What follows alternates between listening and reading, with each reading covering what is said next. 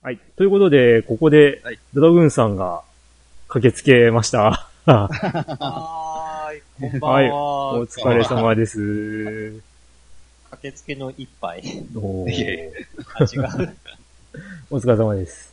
お疲れ様です。えい。いや、仕事から帰ってきました。うん。大変ですなどうなんすかね。いや、ヨッキー先生に比べたら、うんまあ、緊急な事態が宣言されましたからね。は うん。まあね、いろいろありますよ。あの、僕の職場ではね、圧倒的に物がない。うん。物がない。そう。でね、もう1ヶ月待ちとかそういう状態ですよ。いろいろ。あらー、ね。そうですよね。今や、あの、家電のね、大部分って、中国で作ってるような。うん。い。だあから今回のこの騒動というか、ね、コロナウイルスの影響って、その、改めて、ちょっと、時給的な、こう考え方に。ね、ちょっとシフトするというか、そういうきっかけにもなりそうな気がするよね。うーん。まあそうですね中国に依存しすぎたって感じかな。かもしれないですね。うん。はい。うんというところで、えーはいドラグーンさんの近況報告をここでああ。挟みましょあう。まあ今はもあはう、もうちょっと近況報告だったような感じでもあるけど、確かに。まあゲーム関係とかどうなんですか？あ、あの、バーチャロンスティック使いました。おー、何回？あの、前回届いたけどまだ開けてないっていう話だったんですけど、ええ。うんうん。開けまして、おで、まあ触ってみたんですけど、あもうよくできてるなぁと。あと、うん、ツインスティックを作ってくれ、あの、企画してくれた谷田さんありがとうっていう感じで、あで、実際、まあ、プレステ4で、まあ、バーチャロン遊んでみたんですけど、ーはい。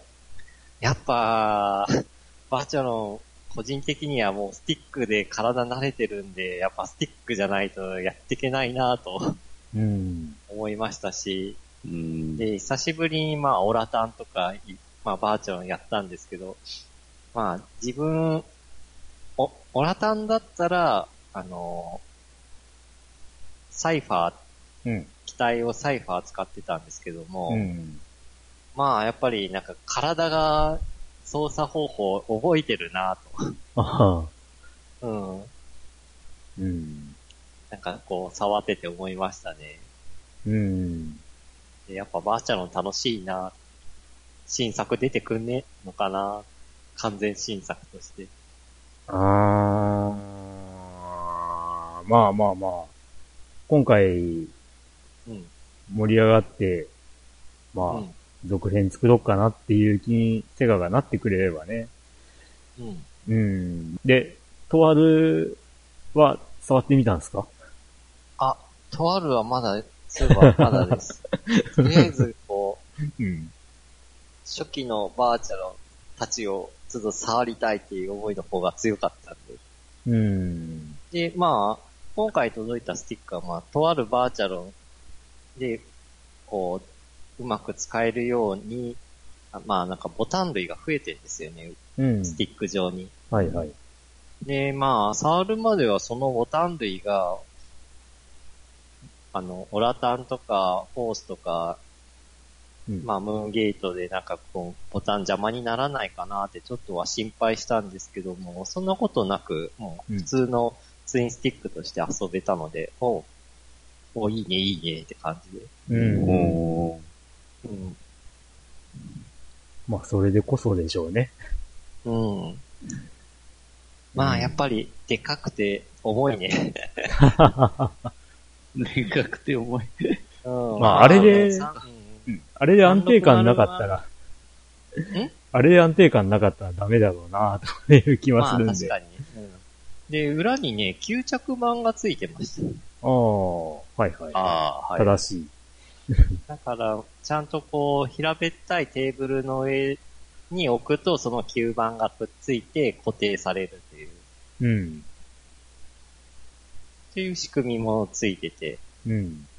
おーちょっとなんか、遊んだかん、うちの遊ぶ環境がちょっとテーブルがなかったんで、はいはい。うん。ちょっと床、床じゃなくてクッションの上に置いて遊んだって感じなんで、うん。うん、この環境ちょっとどうにかしたいなと。うん。まあ、まあ、ドラ、あとはドラグーンさん360版のスティックもちょっと並べてく、見比べてみたんですけども。うん。うーん、360版のツインスティックは、台座が、なんて言ったらいいんかな。まあ、ちょっと正方形に近い長方形の台座。うん。で、今回のタニタのスティックの台座はもう、細長い長方形の形って感じで。横に長い感じ。そうそうそうそうそう。うん。うんまあ、どっちがいいのかってやれると、まあ、まあ、どっちもまあ安定感はあるのかなと。うん。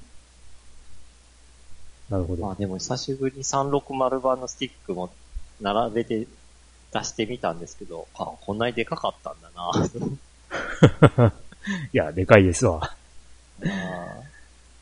ああー、なるほど。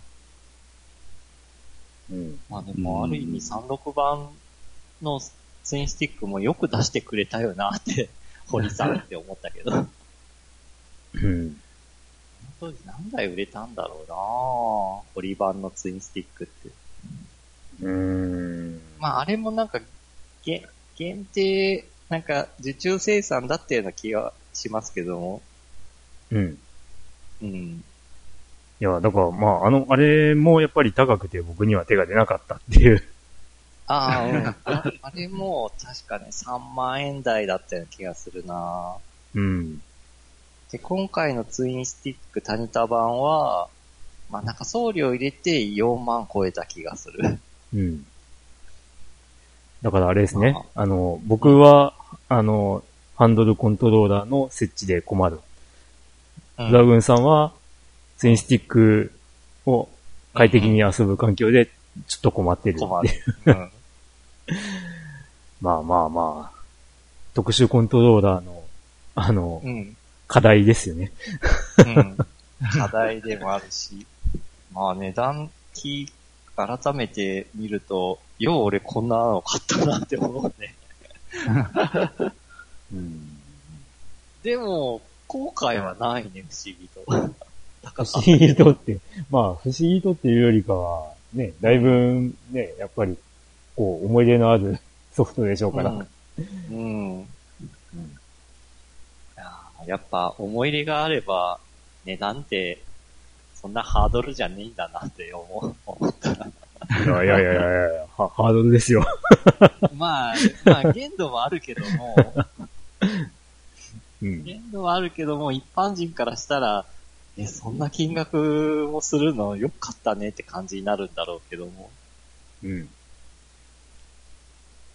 まあ買ってよかったなっていう一品でした。はい。はい。あ、そっか、そんぐらい、うん。あ、まあ、あとゲームって言ったら、まあ、たまに、どこでも一緒トロとパズルをやったりとか、そんなぐらいかな。近況で言ったら。うん。うん。まあ、ちょっとバタバタしてたんで、とりあえず、近況はこの辺で。あ、エヴァグリーンさんに、あ、そうだ。エヴァフリーさんありがとうございます。はい。あのー、ソフト、あのー、クリンク経由で、あの、いただきました。いやー、すごいね、あれ。あのー、ねあ あれっていうか、あれっていうあのー、ファミコンカセットとか、いろいろ、スーファミのカセットとか、ほぼ、うん。てか、ほぼてか全部箱取説付きうん。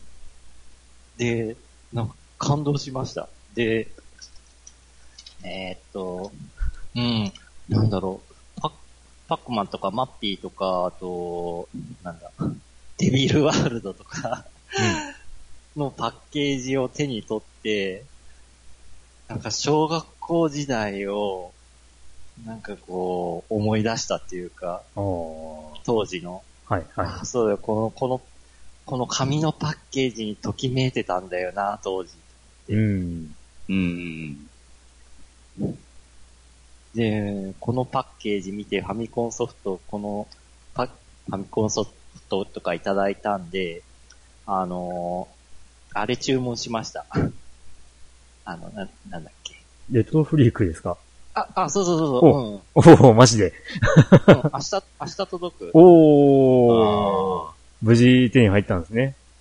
うん。あのね、うん買おうと思ってうん。調べたら、ええちょうど、あの、レトロフリーク4周年記念とかうん。うん。言って、うんうん。限定ボックスはいはいはい。があって、うん。セット内容が、本体とカートリッジアダプターとコントローラーが2つついてて、ああ、はいはいはい。うん。で、あとコントローラーアダプターか。うん。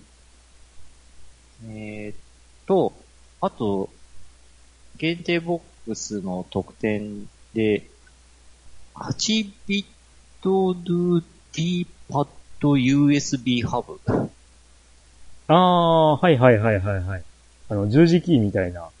あ、そうそうそうそう。形のうん、ハブもついてるはいはいはいっ。てうん、2万円。うんうんうんうんうん、お得な限定ボックスがちょうど売り出されてたんで、それを買いました。うん。はいはいはい。なるほど。はいはい。今僕も、あれですね、セット内容見ましうん。た。はいはいはいはい。うん。コントローラーやっぱ2つあった方がいいかな、娘とするなら、とか思って。うーん。うん。まあ、あの、えー、コントローラーアダプターがあるので、うん。うん。まあ、スーパーファミコンの実機のコントローラーとかも使えるんで、うんうん。うん。なので、まあ、あのーちょっとレトロフリークの標準パッドは、個人的にはいまいちなので、あ、そうなの？まあまあ、まあ、触れてみてくれれば、うんうん。ええまあ、あと、あれです。接点復活剤は忘れずに。あそう、それもね、あの、セットで買った。はい、はい。あの、クリンクの助言を元にして。えというか、あの、これよ、ヨドバシの通販サイトで買ったんですけどえうん、も、うん、うん。これを選択したらね、はいあの、これもどうですかみたいな候補に、はい、はい、はい。あの、その液体も一緒におすすめされたんで、なるほど。あの、一緒に買いました。はい、はい、はい。正しい。その液、うん、その液体が800円ぐらいだったかな。うん800円台だった。うん。まあ、評判もなんかこう、コメント見てると良かったんで、もういいや、うんこれ一緒に買おうと思っうん、うん、うん。うん。いやーて。で、それが明日届く予定です。はい、はい、はい。なんと、ファミステメンバー全員が、レトロフリーク持ちになるという、あ、もちろん。なりますかね。はい。珍しい。いやーむちゃくちゃ楽しみや。久しぶりにパックマンとかマッピーしとか、うんゼビウスやろうと思って。うん。もう本当にエヴァグリーンさんには感謝ですよ。うん。感謝感謝。はい。あともう懐かしいのがね、スーパーゼビウスガンプの謎。うん。ああ。いや、ガンプの謎って僕何が謎なのって思ってたんですよ。あんま知らなくて。うんあの、説明書を今回初めてこう読んで、ああ、そういうことだったんだって思って、その、あ、一面ごとに、うんある特定の条件を満たさないと次の面に行けないんですね、あれ。あ、そんな仕様なんだ。そうらしい。小学校、うん。小学校の時遊んだ記憶あるけど、ちょっと全然覚えてなくて、はいなんかこれを機にもう一回遊んでみようと思って、あの、いただいたんですけども。ええいや、だから、あ、そう、うん、そういうことなんだって思って。おーで、今パッケージ開いたんですけど、そうそうそう、ガンプの謎はこう、カセットの、カセットが金色そいうそうそうそう、金色ですね。ううん。うんうん。そうだそうだ、こんな色やった。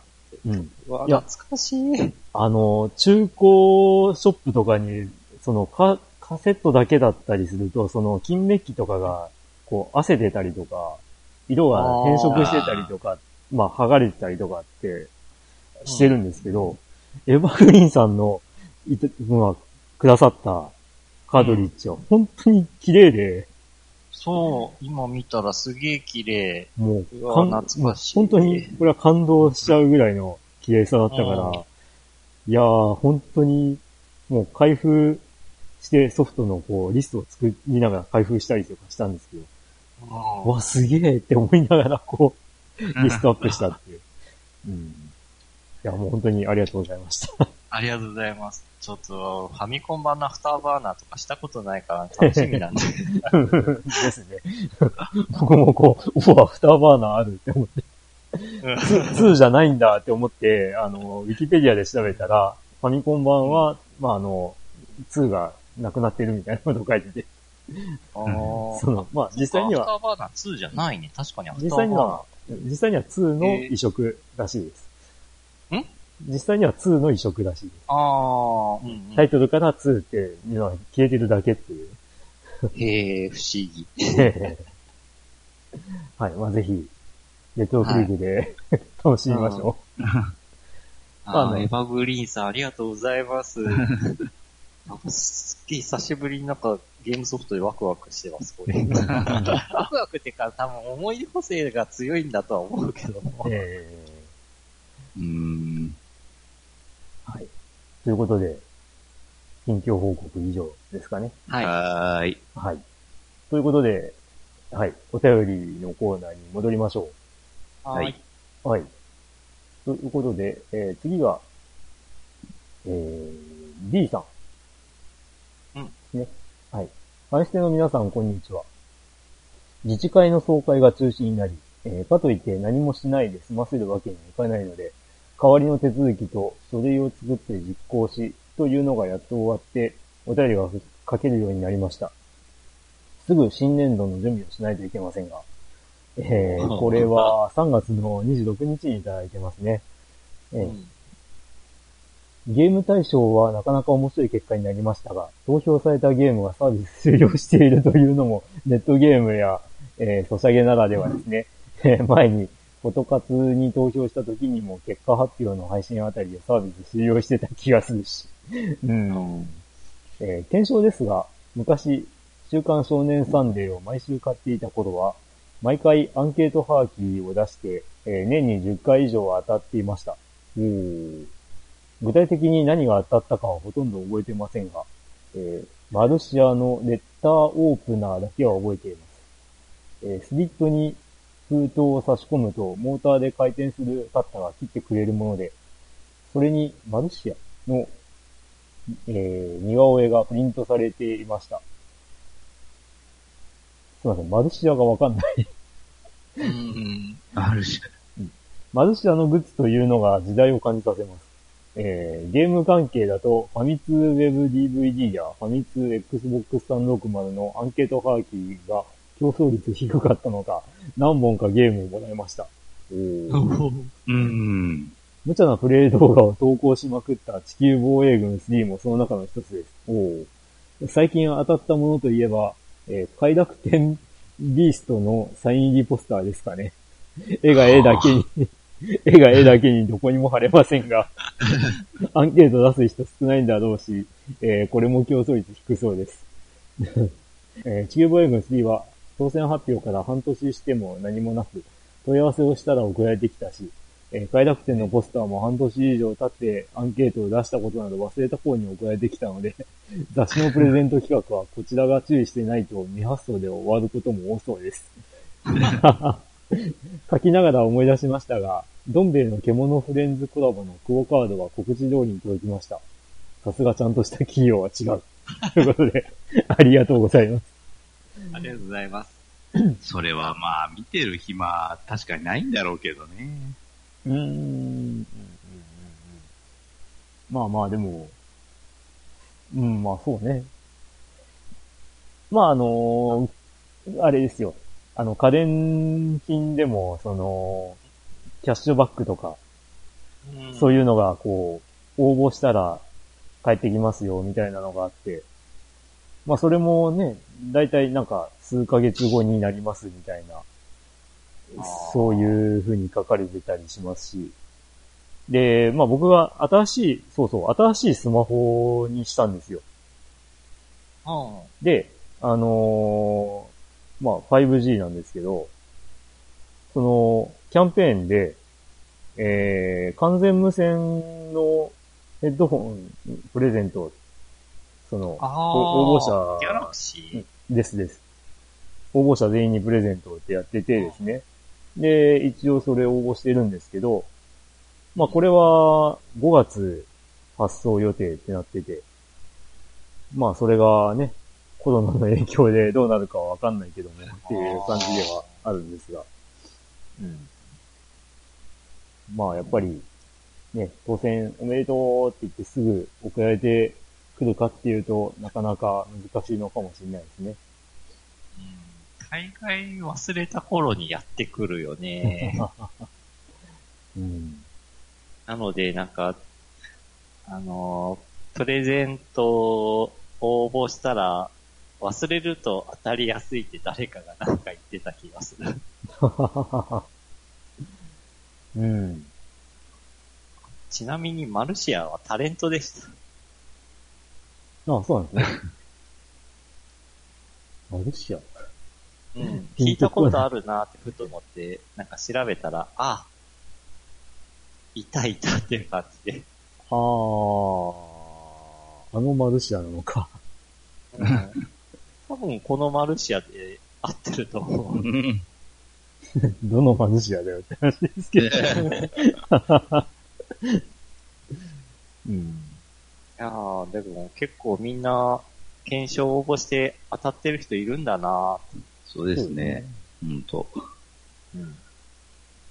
なるほどな。うんいや、あの、そうか、マルシア本当ピンとこなかったっていうのは、あの、僕漫画でそういうキャラいたかなって思って、そ漫画れで思ってたんで、なるほどね。あ芸能人のマルシアって言われたらやっぱりこの人だなっていう。うん。た、多分うん多分そうなんでしょうね。ーうん。多分サンデーって書いてるから、まあなんか、表紙とグラか。グラビアっていうかな。うん うんうん。まあなんか多分、起用されたんでしょうねてたん。だろうな、写真が。うん。結構いろいろ応募してますね、B さん。そうですね。しかも当たってるという。うん。まあ競争率が低そうっていう、まあ、ね、ものだと当たり、やっぱり当たりやすいのかな。うん。競争率が低いか。う んまあ、快楽天とかさ。快楽天。まあね。うん。なかなか、やっぱり当たったら、当たっても困るなっていうあものがあるかもしれない。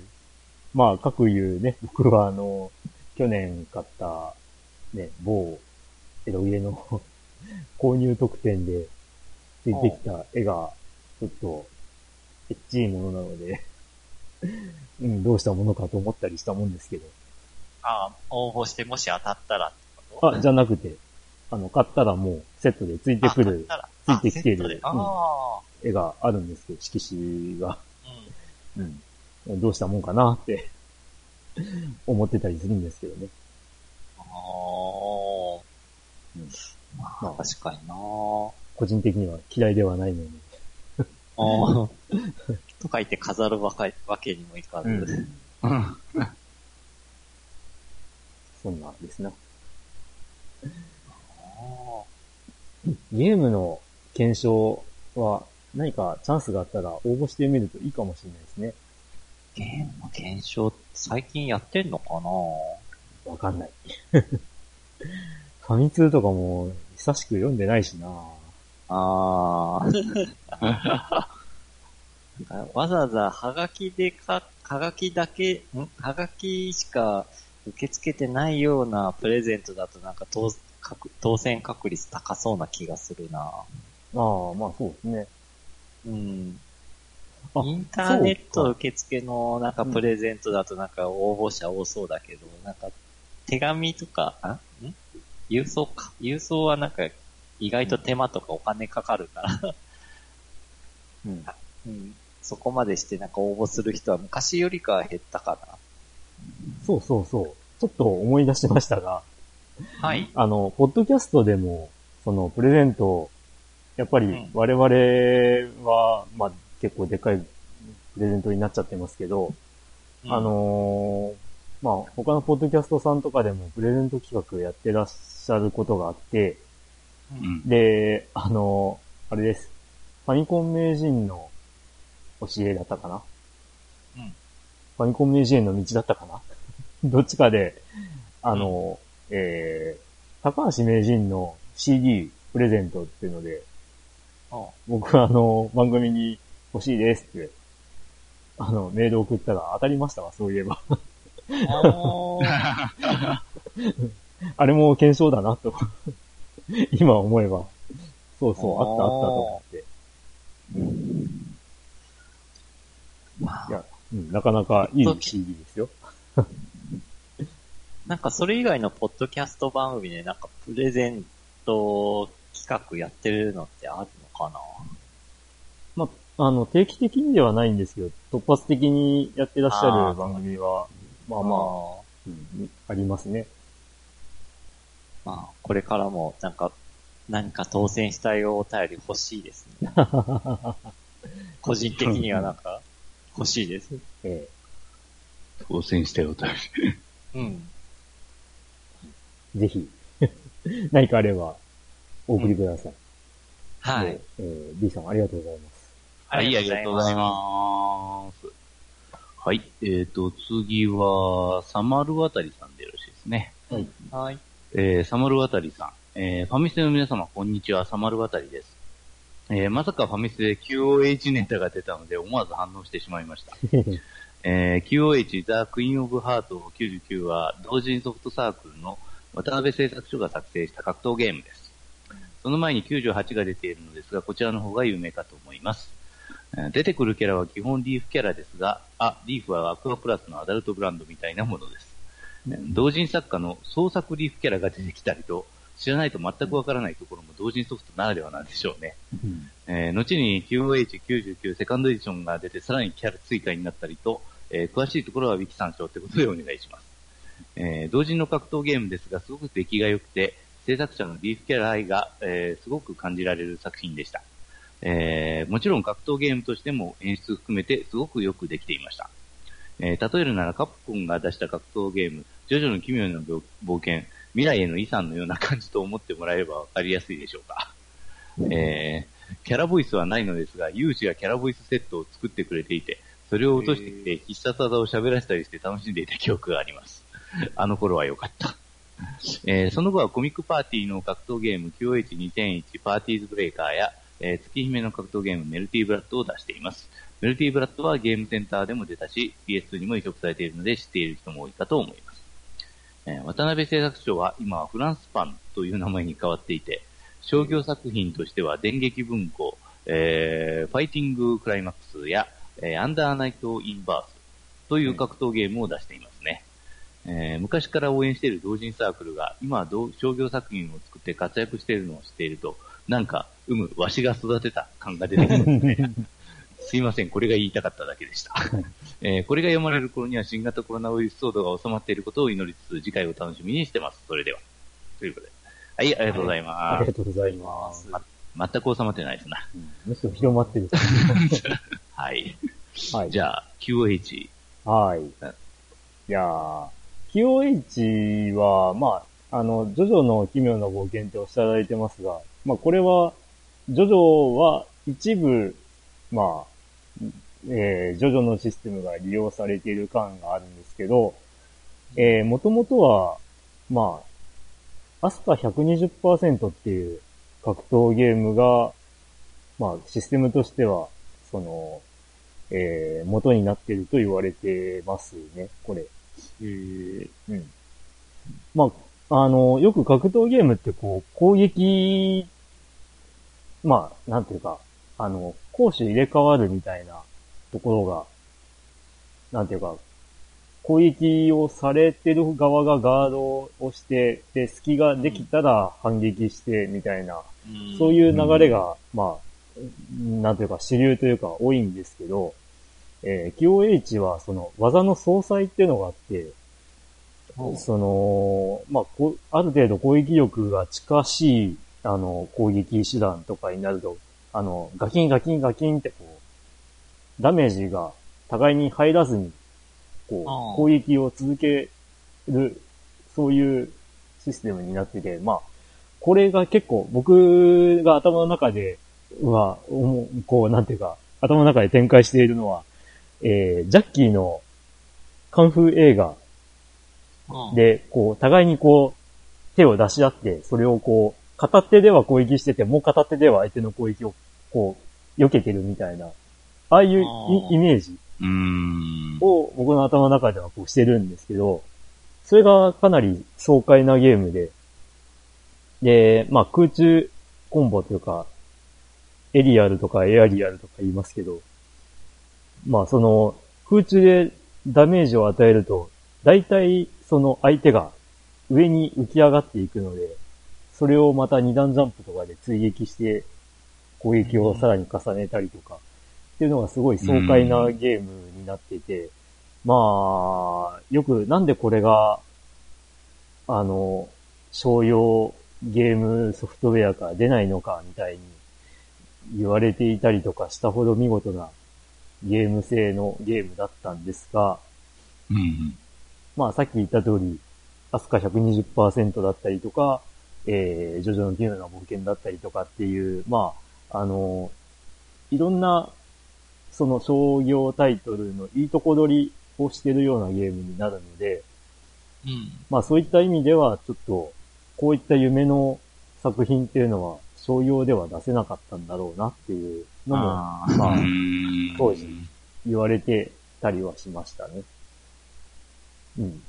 まあ、ジョジョの奇妙な冒険のシステムを取り入れてるっていうのは、あのーまあ、前世の記憶を持っているキャラクターが、前世の自分を背後に呼び出して、あの、なんだ、ジョジョの、その、なんだ、うん。えーっと空城城太郎みたいな、あの、感じで、もうまさにあの動きをしてくれるっていう、そういうキャラもいたりしたんで、あの。で、キャラによってね、そのゲージの表示が違ったりとかして、まあ、ごったに感のある、もう本当に、もうお祭りゲームって感じで。うんで、ね、あの、まあ、今は亡き同人作家さんが、ね、人気を博していた、あのキャラクターとかも起用されたりとかしてて、まあ、今思えばすごい感慨深いなと思ったりするんですけど、まあ、そんなキャラが、ね、お気に入りキャラでよく使ってました。えー、コモードセリカとか、ラピードアヤカとかね。あのう辺ですよ。ん。うん。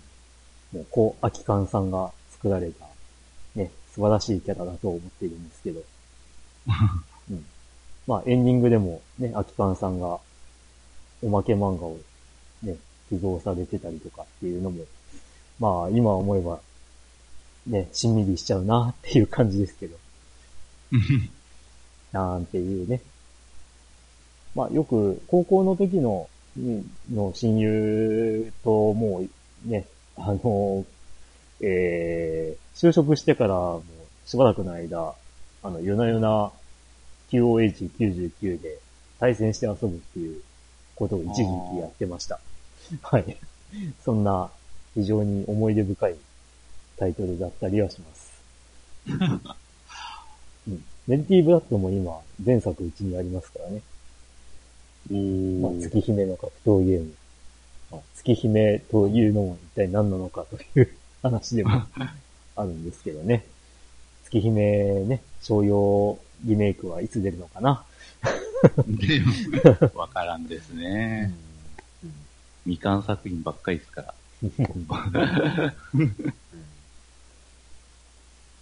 まあ、サマドワタイさんぜひ、機会があったら対戦しましょうなんて。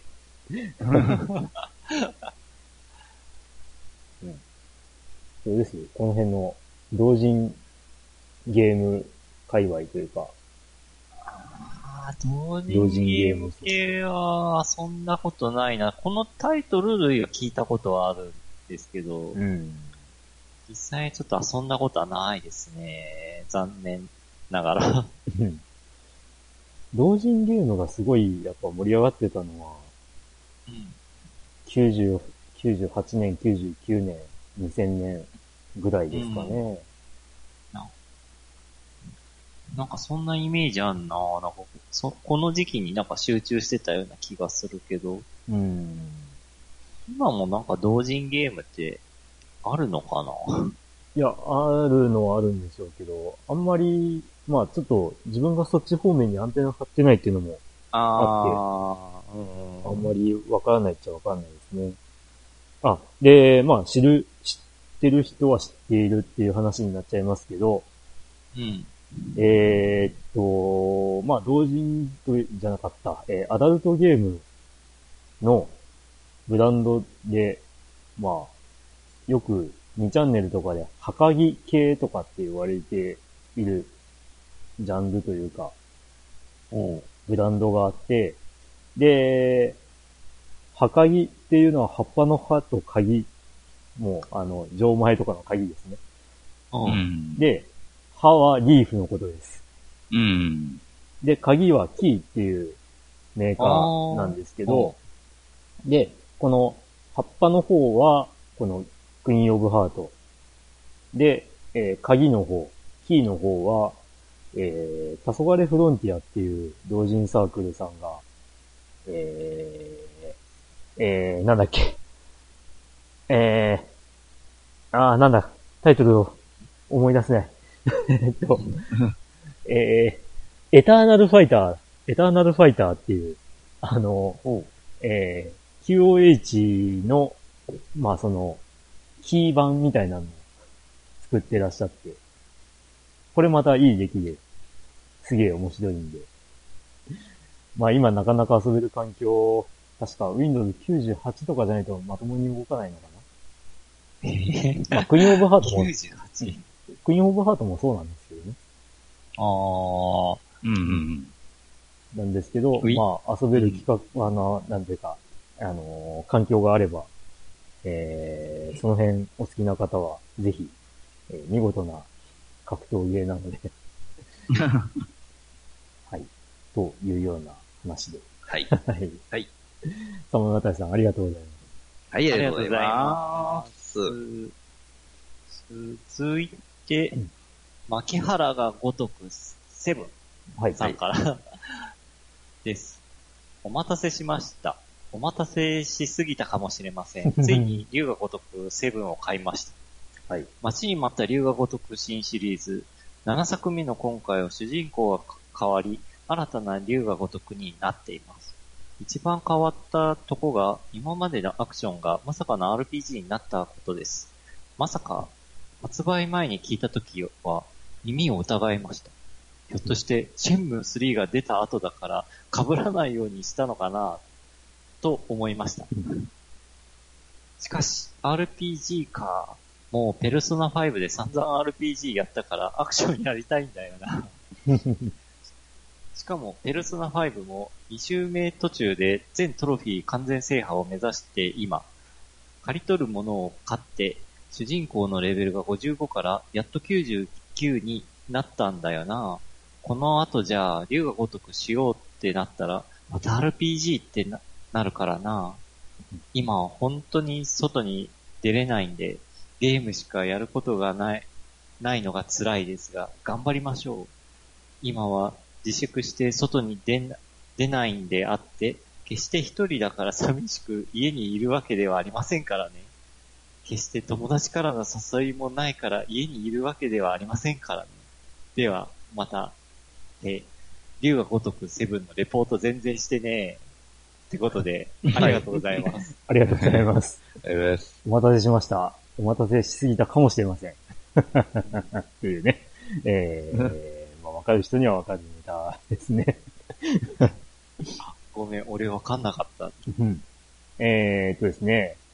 えー、去年に、まあ、ちょっとだけ話題になった、ネットフリックスオリジナルのドラマ。全裸監督というのがありまして、ああ、はい。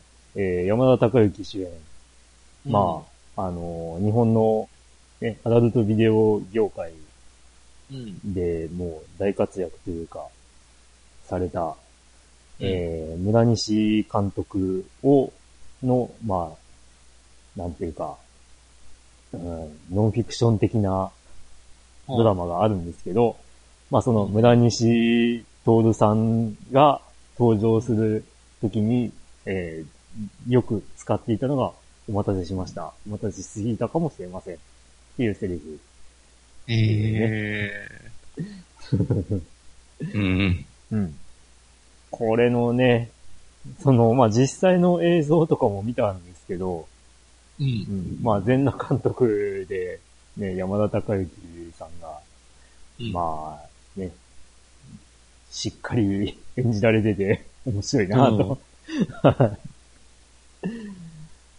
これね、取り扱っている内容がアダルトビデオ業界だってことで、ね、敬遠している人もいるかもしれないですけど、うん。なかなか面白いドラマなので、これは、うん、一見の価値ありですよ。いや、僕もネットフリックス契約してて、ね。まあ、ネットフリックス契約してみようと思ってたものが、スタートレックディスカバリーなんですけども、えもうネットフリックス開くたんびに全裸監督の、あのー、おすすめ。宣伝っていうのかな。はいはいはい。まあ、大きくこう、えうん。アピールしてたんで、なんかすげえ、なんかネットフリックスオリジナルなコンテンツがあるなとは思ってたんですけど、いえ。えや意外と面白いんですね。いや、面白いですね。一気に見ちゃいましたね。あーうん。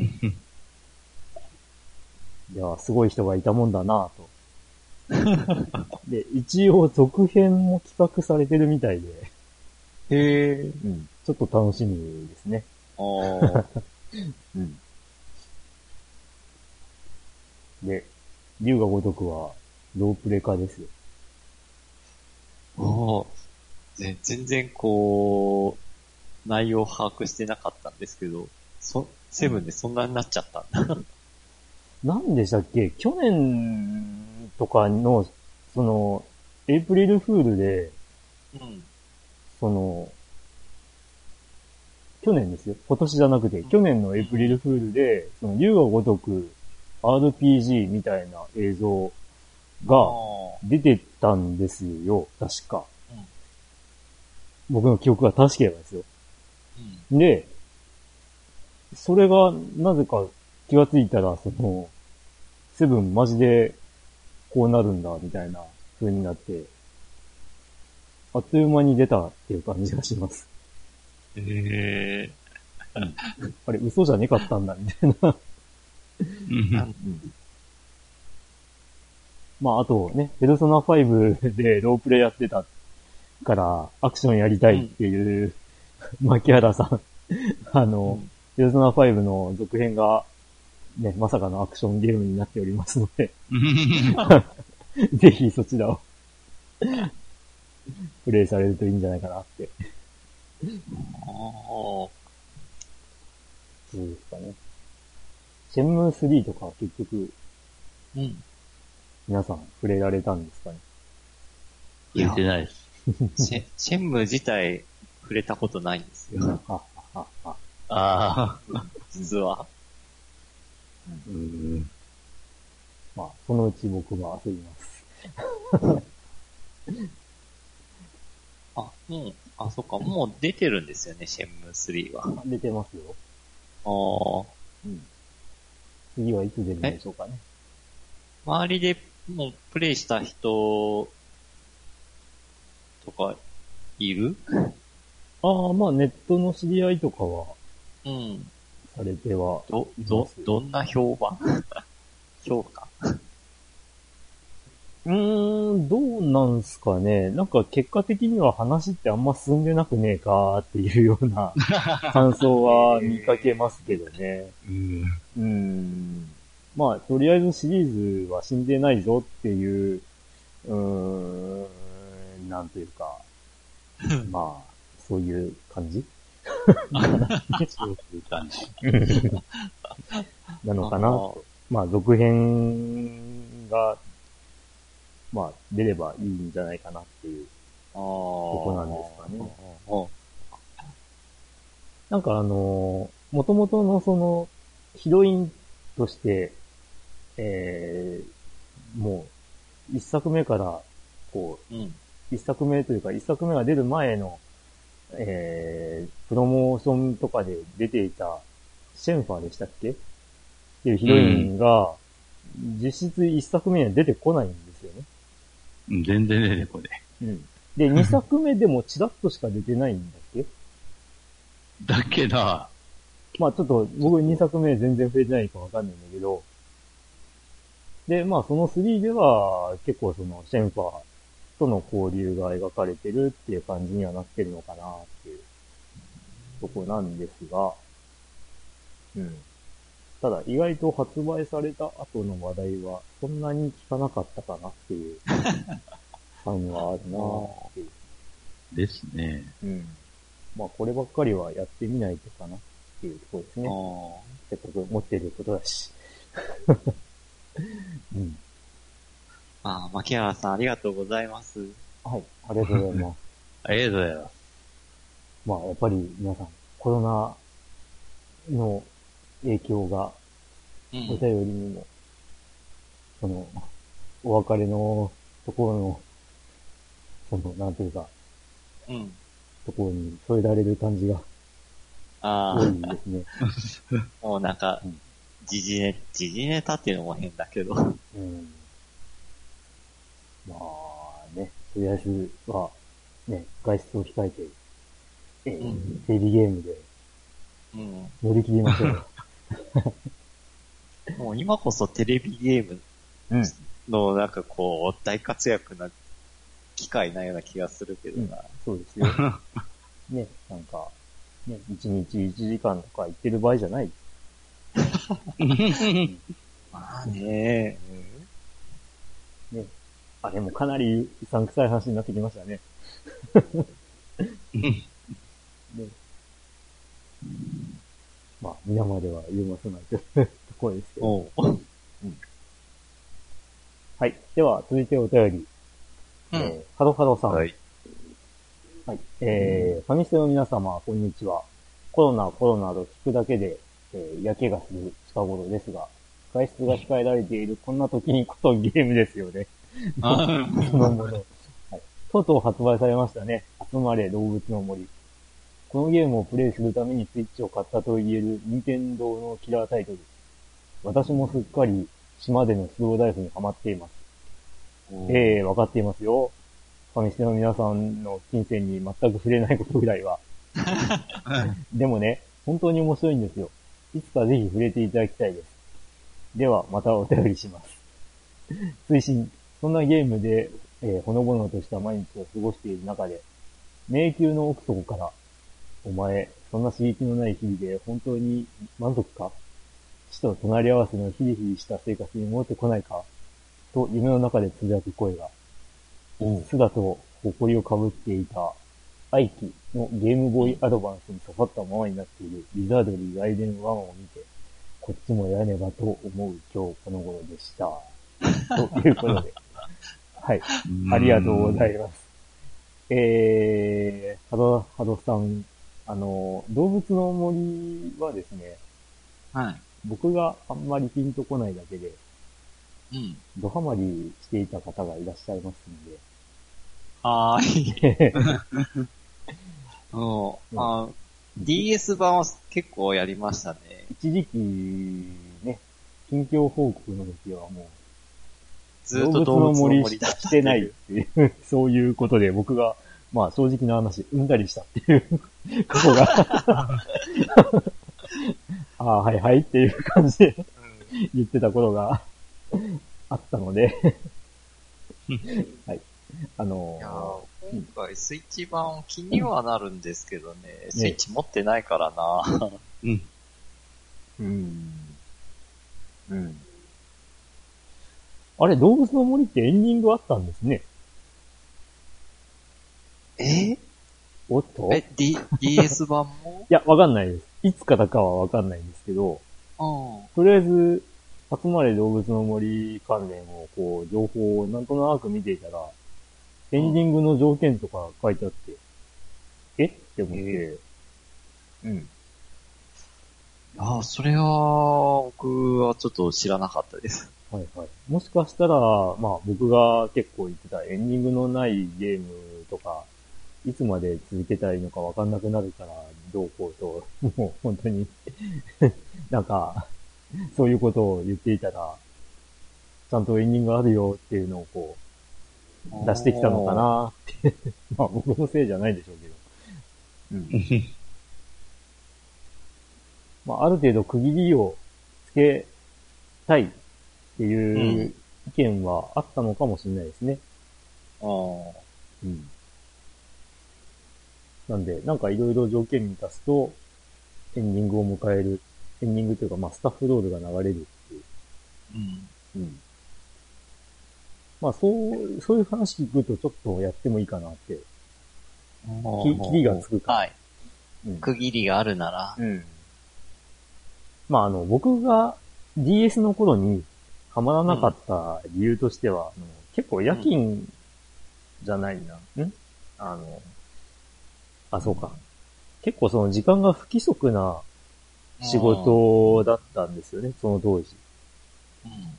だからそのリアルタイムの、えー、現実のリアルタイムに合った、その、時間帯の舞台になるじゃないですか、ゲームが。ああ、そっか。それが時計いじるとなんか良くないっていうのはなんか当時あったな。だからそういうので、ちょっと、あの、困るなっていうのが、正直あったっていうのもありますね。当時、僕が全然、ピンとこなかったのは。うん。だから、まあ、未だにあれですけどね、その、えーリアルタイムと連動してるゲームは苦手意識強いですわ。ああ、まあ、あんまりないですけどね。昔、あのースーファミ版のなんか天外魔境かな、天外魔境ゼロで。あ、ゼロになるかな。はい。あれなんか中に時計が入ってて、ええ。プレイする時間帯でなんかこう、うん。街の人のセリフが変わったり、なんかキャラクターが出てきたりとかっていうのなんか聞いた気がするんですけど、ええ。いや、そうですよ。そ。、うん、そ、その手もやっぱ苦手？うん、多分、そうなるでしょうね。ああ、うん。ただまあ、今の生活環境っていうのが、あのーまあ、ある程度の生活のリズムって、まあ、できてるところがあるんで、うん。まあ、ちょっと違うのかなとは思うんですけど、あえー、だから前勤めてたビジネスホテルの場合だと、う本当に、もう、夜勤があって、で、もう開けた昼に帰って、それから寝てとか、うんで、もう次は夕方までの勤務でとかっていう、もうそういう本当に不規則な仕事だと、その休みの日とかでも、まあ、なんだ、あんまり動物の森とかやっても、うん。あんまり進まんというか、なんというか、ああ。まあ、あの頃なんか毎日ちょっとやる、やれるからいいみたいな話もあったと思うんですけど、うん。うん、それが毎日継続するのが困難だったっていうのがああ。あるんですけど、まあ今ならその辺ってそこまでリズム崩れる環境ではないので、うんできなくはないのかなと思いつつ、うん。手が出ないっうん。うーん。ていうところですね。遊べる機会が遊んでみたいけど、まあ、まずスイッチがね、今品薄だからな。あ、まあ出荷が再開されるっていうニュースも、あ、そうなの？ええ、つい、うん。昨日だっけな？出てたんで、ああ。まあいずれ正常化するのか、転売ヤーはここぞとばかりに買うか、ああ。ですね。ちなみに、スマホ版の動物の森は、ちょっと僕は、や、あ、やってみたんですけど、僕はちょっとは、あのーハマれなかったですね。うん残念ながら。うん。なんか、あんまり、まあそっか、自分もちょっとやってみたけど、すぐ飽きたな。ああ、来たんだ。ななんでだろなんかあれでしょ？友達をこう、あの、閉じ込めるゲームなんでしょ？う。ああ、そっか、DS 版の時は、あの、友達の島に行って、落とし穴掘って、なんか、いろいろ荒らして帰ってったっていう思い出がありますね、それは。なんかよくそのスマホ版は、こうやってきた友達を柵とかに、で囲って、出られないようにするみたいなのが、ちょいちょいこ。う、ちょいちょいこう写真でアップされてるのを見たりとかしてたんですけど、えなるほど、そんなゲームかって絶対違うなって思いながら。うんなんかこう、い、い、まあ、変に言えばいたずらできるのが楽しかったかなっていうのはあったかな。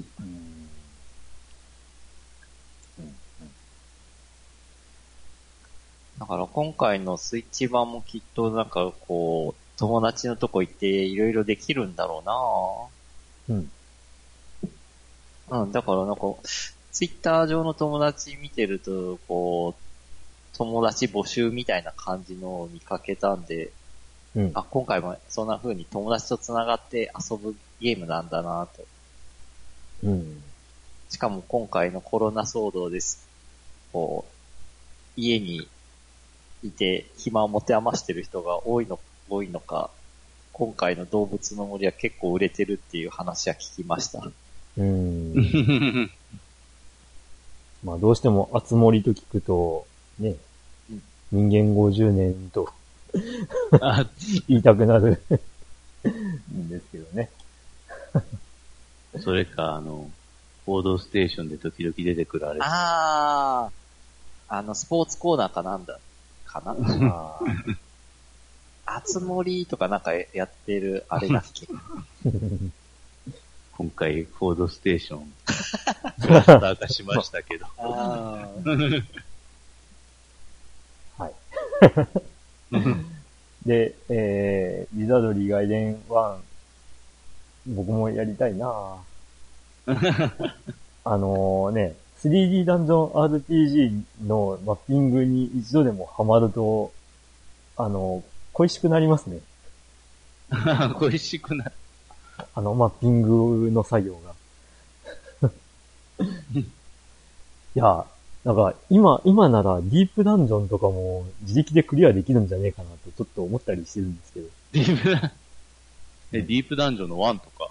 ワンね、せっかくね、もらったディスクの中に、うわあの、えーこれエヴァグリーンさんじゃなくて、別件でもらってるディスクの中に、あの、入っているので、ディープダンジョン。あれ、1と2がディスクだったんだっけな？うん。で、3が、えー有志の紋章だっけな？がファミコンカードリッジになったんだっけね？そうです、そうです、そうです。うん。あ、あとあれだな。アスピックもやんないとな。うん。まあ、3D ダンジョン RPG。本当マッピングが楽しいというか、マッピングに楽しみを見出せるかどうかで、評価がガラッと変わるかなと。おうそうね。あと、昔全然できなかったポートピアの地下ダンジョンを自力でクリア目指すっていうのも いいかもな。あの、幼い頃は攻略本のマップ見ても全然ピンとこなかったからな。はい。ということで、えー、動物の森は、多分、僕はしないだろうけども、ドラグンさんは、スイッチ本体が手に入れば、うん、手に入ればかなてか、スイッチで、うん。なんだっけ、セガエイジーズかな、はで、遊びたいゲームもな、2本ほどあるんで、フ2本だったかな ?1 本だったかァンタードラグーンですか？お、あーなんか、あれ、で、出るんだっけ？なんか、どっかでタイトルちらって見たような気がするけど。出ました。あ、もう出たの？はい。4月2日だったかな？うん。に、えーダウンロード1000倍でえ出ましたが、それじゃないってことですね。うん、あの、確かね、バーチャレーシングと G ロック。ああ、はいはいはいはい。ななんか G ロックももう出たのかななんか出たら、ちょっと、やってみたいなっていう思いはあったんですけど。うん。まあ、出てた気がしますけど、うん。バーチャレーシングは、ゲーセンで結構遊んだんで、ちょっと思い出があるゲームなんで、うん。あ、G ロックもそうか。G ロックもそうだ。うん。そのためになんかちょっとスイッチ欲しいなっていう思いはあったんですけども。うん。ほう。なるほど。はい。よき、よそうだき先生はどうなんですか？ん？動物の森で、その、現実から離れて、その、ゆるい生活を、うん、味わってみたりとか。それは、そういう暇もないかな。いやー、あーはい。なんでしょう？いや、どうぞマジで。はい。ドグンさんなんすか？あ、いや、あの、さっきのセガのうん。アーケードゲームで思い出したことがあったんですけど、はい。今回届いたお便りの中で、はい。スピニングケイン小杉さんのはいお。便り、僕はいない間に多分よ、うん読んでると思うんですけど、はい。そこの最後にあったあの、セガのスカットレースはい。やってたりしてって書いてあって、うん。僕、スカットレース結構遊んでました。その話はってしました。いうのを一言たいと思い出しました。ええああその辺の話はしっかり。お一応、あの、ファミステの、その、えー、第0回の前の打ち合わせの時に、インド人を右の話もうん。うん。したなーっていう思い出と、うん。あと、あの、ポッドキャスト配信じゃなかった頃のオープニングテーマはスカットレースの一面の曲でした。ぶっちゃけっていう話をあ あ、それ話してくれたのね。しました。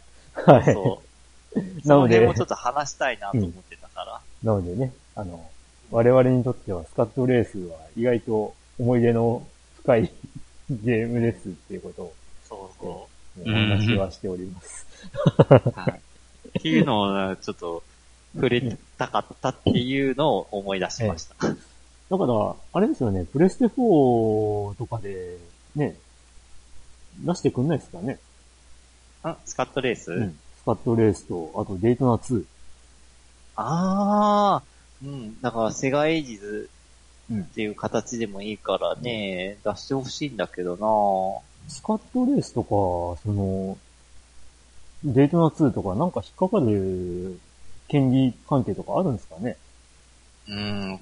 ねえ、だって、もう架空のレースですよね、あれって。うん。初、初代ね、デイトナはで、まあ、まあ、デイトナね USA はいろいろ移植とかされてるのに、そうそうそう。なぜかデイトナ USA2 とか、うん。スカットレースが出てないっていう、不思議な状態。うんあのー昔あの、サタンマガジンとかで、えっ、と、デイトナ2とか、あと、スカットレースとか、えー、あと、ファイティングバイパーズ1とか2とかを、その、えー、アーケードゲームの開発の部署と、その、コンシューマーのゲームの開発の部署とかで、うん。なんか、このゲームは絶対移植できねえクオリティにしてやるみたいな、はあそういうなんか意地の張り合いみたいなのがあったみたいなことをこう、記事で読んだ覚えがあるんですよ。へえ。うん。で、まあ実際にそのスカットレースであれば、スカットレースだっけ、うんあの、水、水槽の中を走るような、海底トンネルというか、うん、海底トンネルのコースがあるね。あの、確かあれってこう、なんか、周りの魚とかが見えるような感じのステージだったり、えー、デイトナー2では、あの、どでかいあの、海賊船が上をこう、あの、なんだっけ、えっ、と、あ、バイキング？はい、あのー遊園地にあるバイキングみたいな感じでこう動いてるやつとかが、家庭用ではできないみたいな技術とかっていう話を、あの当時はしてた気がするんですよ。今ならいけるんじゃない？って思いますけどね。ううん。多分余裕でいけると思うし、下手したらスマホで完全再現できるかもしれないし。はいうーん。ね出してほしいスマホもんで余裕でいけるんじゃないかな。まあ、キャバさん、ぜひ、よろしくお願いします。うん。出してほしいなぁ。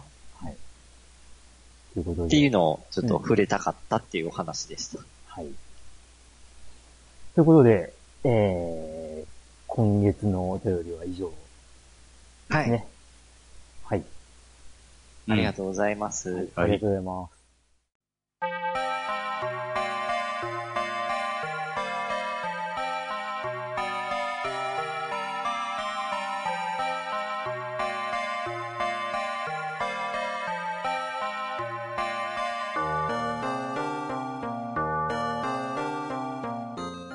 はい、ということでエンディング、お疲れ様でした。お疲れ様で。した。まあ、今、いろいろ大変な時期ではありますが、うーん。ねえ、早く、なんかこう、特効薬か、ワクチンか、なんでもいいから、うん。出てきてくんないかな。だからひとまず、死ななくなる薬 その、新型コロナが原因では死ななくなるああ、うん。率、まあ死ななくなる率が、こう、高まる、うん。うん、何かしらの薬だったりとか対処方法とかが出てきてくれればっていう。うん。まあ、確かにそうか。うん。まあ僕が望むのはもう特効薬とかじゃなくて、そこですよね。まあ、と致死りあえず率下げる、そうそうそうっていう。その、死への恐怖がなくなれば多分、まあ、あの、なんですかね。インフルエンザぐらいの扱いにはなるんじゃないかな。うん。イ思うンフルエンザの致死率ってどれくらいなんだろう？今はだいぶ低いでしどうなんですか、よき先生。まあ、そんなに、高いわけではないけど、低いわけでも。ょ。うん。インフルエンザでも結構な人数亡くなってるって話は聞くけど、でもみんなインフルエンザは、なんかコロナほど怖がってはないよね。いや、だからそこは、その、世界的に見ると、あれなんじゃないですかね。その、薬が行き渡らない地域とかで死亡数が多いとか、そういう感じなんじゃないのかなと思うんですけど、日本国内的にはどんなもんなんですかね？ん？日本国内での、その、インフルエンザでの死亡率というか、死亡数はだいたい、あの、超過死亡ってやつまで含めれば、まあ、やっぱ数千人は死んでると思うんですけど、インフルエンザのせいで。うんあの、直接のインフルエンザの死因はだいたい3000人ぐらいかうん。な。うん。まあ、それは思うんですが。多いのか少ないのか、いまいちピンとは来ないんだけあんまりまあ、かかる人数を考えると、それほど高くはないかな。ど。ああ。うん。だから、まあ、ひとまずそこぐらいまでになれば、うん。なんじゃないのとは思うわけなんですけど。だから、そこ、そういった、うんまあ、症状をこう抑える薬なりうん。が出てこないことには、やっぱり、その、まあ自分だけでは済まないって話がやっぱり一番嫌なあ話なわけで、うん。だから、まあ、なんだろうね。こう、本当に、早期で、まあ、あまあ、まあ、前、あの、ツイッターでも話したんですけど、うん。一人でもその、ウイルスが体に残ってる人がいたら、どんなに、その、沈静化したぞって言っても、また広まる可能性はあるわけじゃんって思う。よね。うん。そういう、その、抑える薬とかが出てこない限りは。う。うんん。だからやっぱそこが一番重要なんだろうな、今の時点では、と思うわけで。うん。うん。まあ、大急ぎでなんか、ね、こう、あと2ヶ月だかの間に、その、薬の、なんか、ね、なんだ？あのアビガンなんか、いや、アビガンじゃなくて、なんか、新薬だかの、その、ね、えっ、と、認定を急ぐみたいな話もあったっぽいけど、うん。どんなもんなんすかね。うん。そんな。まあ、なんとも言えん。まだ今の段階で。うん。だとりあえず、コロナうん。この、非常事態宣言で5月の、ね、あの、ゴールデンウィークが終わるぐらいまでっていうふうに一応期日切ってるけど、そこで収束するかっていうと、個人的にはしないんじゃないかなと思うんだよね。ああ、わかんないよな。まあ、まだまだ長くなるとは思うけど。うん。まあ、その影響で、経済的に死ぬという 可能性があるというのも、まあ、世知辛い世の中だなと。うん。ああ、本当マスクが手に入らない。まあのー自分、あの、マスク全然手に入、ドラッグストア行っても全然手に入らなくて、うん。ついこの前、たまたま、あの、松清による機会があって、松清が、かお店オープンが9時うん。で、たまたま9時15分に行く機会がありました。うん。で、たその時は、あの、マスク買うために行ったわけじゃないんですけども、うんたまたまその時間にオープンして15分後の時に、松清に寄ったら、店頭の、に置いてあるポップに、マスク、ピタッとマスク25個入荷、濡れマスク何個、何個入荷ってなんかポップであったんですよ。うん。うんあやったマスク買えると思って、ウキウキしながらマスクコーナー行ったら全然見当たらなくて、うん店員さんに聞いたらもう売り切れましたっていう 言われました。うんえー、オープンして15分でもう売り切れるの？で、店員さんに、え、もうそんなに速攻売れたんですか？って聞いたら、はい、もう開店する前から人が並んでましたって言われて、えー、そこまでしないと手に入んないんだ。と思って、がっかりしながら帰り、帰りました、その時は。いや、ヨッキーんとこマスク大丈夫？まあ、多分、まあ、それなりまだ大丈夫とは思いますけど。うんいや、もうここ2ヶ月以上ね、その、使い捨てマスク、お店で見かけてません、私。まあ、なんかね、あのーなんだ、都市部とかでは、その、開店直後に並んだりするのを、こう、ね、その、避けさせるために、こう、オープン直後は売らないとか、そういうことをやってるお店があるみたいな。ちょっと開店前まで並んで買う気力はないですね。気力っていうか暇がないか。まあ、その並んでる間にね、感染しちゃったりとかっていうリスクも。本末転倒というか。うん。うん。まあ本当に、ね、外出は控えた方がいいって話ですよね。まあね、人だったらまあ別に控えてもいいんですけど、うち娘3歳いるとずっと家の中にはこもれないですね、さすがに。うん。もう、退屈してしまうんで、子供が。外行く、外行く、とか言って。うん。そこがまあちょっと難しいところかなお友達とかはどうなんですか？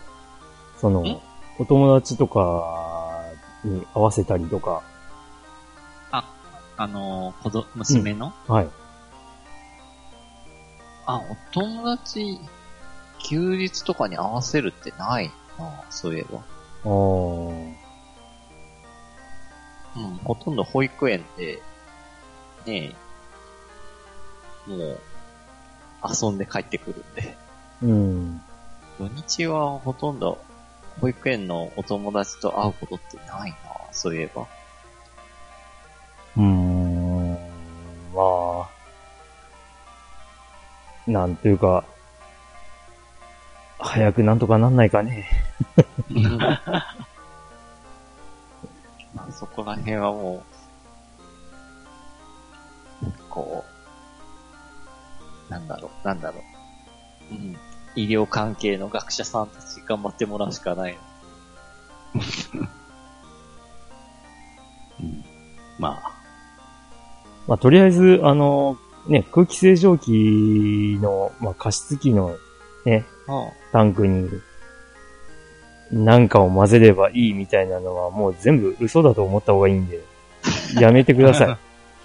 あの、家電店店員として言うと、えーと、加湿器とか空気清浄機の加湿機能とかで、えー、水道水以外を入れてはいけませんというふうに説明書に書いてあったりするので、えーはい。それは、あの、機械が故障するっていうこともあるんですけど、えー、下手すると、あの、その加湿の、えー、まあ、加湿として出る空気が毒になる可能性もあるので、あ。まあ、ハイターなんかその最たる。う。ん。あれはもう正直毒を散布してるようなもんだからね。うん。うん。お隣の国、韓国で、それで亡くな、結構な人数亡くなってましたね、そういえば。うん。人が、ね、吸っちゃいかん。ものでもあるわけで、まあ、なぜその、えー、汚れだの、カビだのに効くかっていうと、それだけ有毒性があると思った方がいいわけですよ。うん。まあ、なので、そういうことには気をつけていただければとは、思いますね。うんうんで、なんかよくわからん民間療法的なのも、まあ、鵜呑みにはせん方がいいですよっていう話ですね。まあ、コロナの話題ばっかりになっちゃいますけど、どうしても。おうまあ、とりあえず、うんえーコロナ話はこの辺にして。うん。まあ、まあ、それに絡めて、その、ね、先ほどからも言っている、まあ、こういう時こそゲームしましょうとか、うん。まあゲームだけじゃなくて、ね、やっぱり、まあインドア系のことを、まあこういう時だからこそ、あのーね、普段できなかったことをやるっていうのもありかとは思いますので、うん。まあ漫画なり、漫画じゃなくても、ね、小説とか読書するチャンスでもあるでしょうし、ああ、漫画か。あのー今まで興味あったけど、やってなかった初音ミクに挑戦してみるとかね。うん。そういう楽しみも、まあ、できると思いますので。ぜひここで何か新境地が、こういう時だからこそ開けたら人生楽しくなるんじゃないかなと。どうですか？皆さん、うん。他に何か？他に何か？メッセージは ん？何かメッセージは？あ、メッセージ？ああ、個人的には、まあ、前回と一緒で、検証何か当たった方がいればお便りください。はい。プレゼント検証こんなの当たったよっていうのを、なんかこう、ある方はぜひお便りください。はい。よき方は何か？まあ、得意な。はい。ということで、じゃあね、えー、今月のファミステは以上。はい。うん。来月は収録、順調にできればいいな。いや、ということで、えー、まあ、普通のお便りだったり、ゲームのお便りだったり、えー皆さんぜひ、お送りください。はいお待。ちしてます。はい。それでは、今回は以上ということで、えー、もう、はい夜も更けてまいりましたので、はい。お開きということで、はい。はい。はい。それでは、皆さん次回まで、次回まで。さようなら。さようなら。今のは、今のはくしゃみ、咳